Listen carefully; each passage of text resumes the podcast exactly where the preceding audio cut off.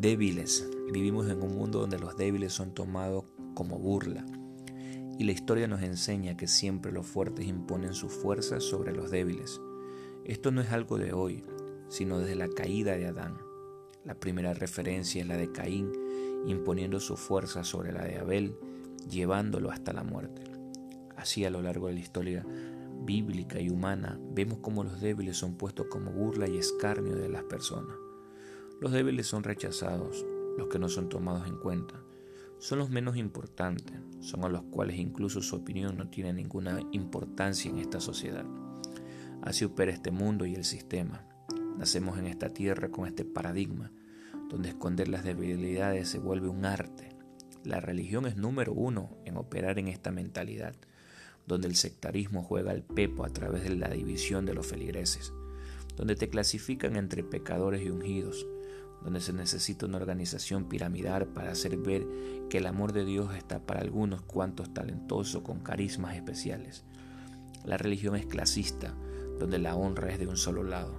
Pero gracias a Dios, la vida en el Evangelio no es ni clasista ni sectaria. Gracias a Dios aquí los fuertes no son los ungidos, que no se equivocan, sino más bien la gente débil, que su fuerza viene del Señor. Pablo lo dijo de esta manera, si en algo me gloriaré, será solamente en mi debilidad.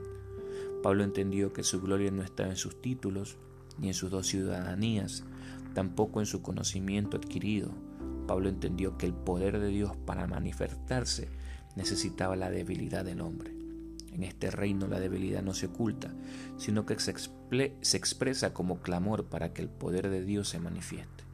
En este reino todos los miembros del cuerpo son necesarios, incluso los débiles juegan un papel importantísimo en el cuerpo de Cristo.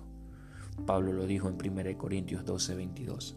Antes bien los miembros del cuerpo que parecen más débiles son los más necesarios, y aquellos del cuerpo que no parecen menos dignos, a estos vestimos más dignamente, y los que en nosotros son menos decorosos, se tratan con más decoro, porque los que en nosotros no son decorosos, no tienen necesidad, pero Dios ordenó el cuerpo dando más abundante honor al que le faltaba, para que no haya desaveniencia en el cuerpo, sino que los miembros todos se preocupen los unos por los otros, de manera que si un miembro padece, todos los miembros se duelen con él, y si un, un miembro recibe honra, todos los miembros con él se gozan.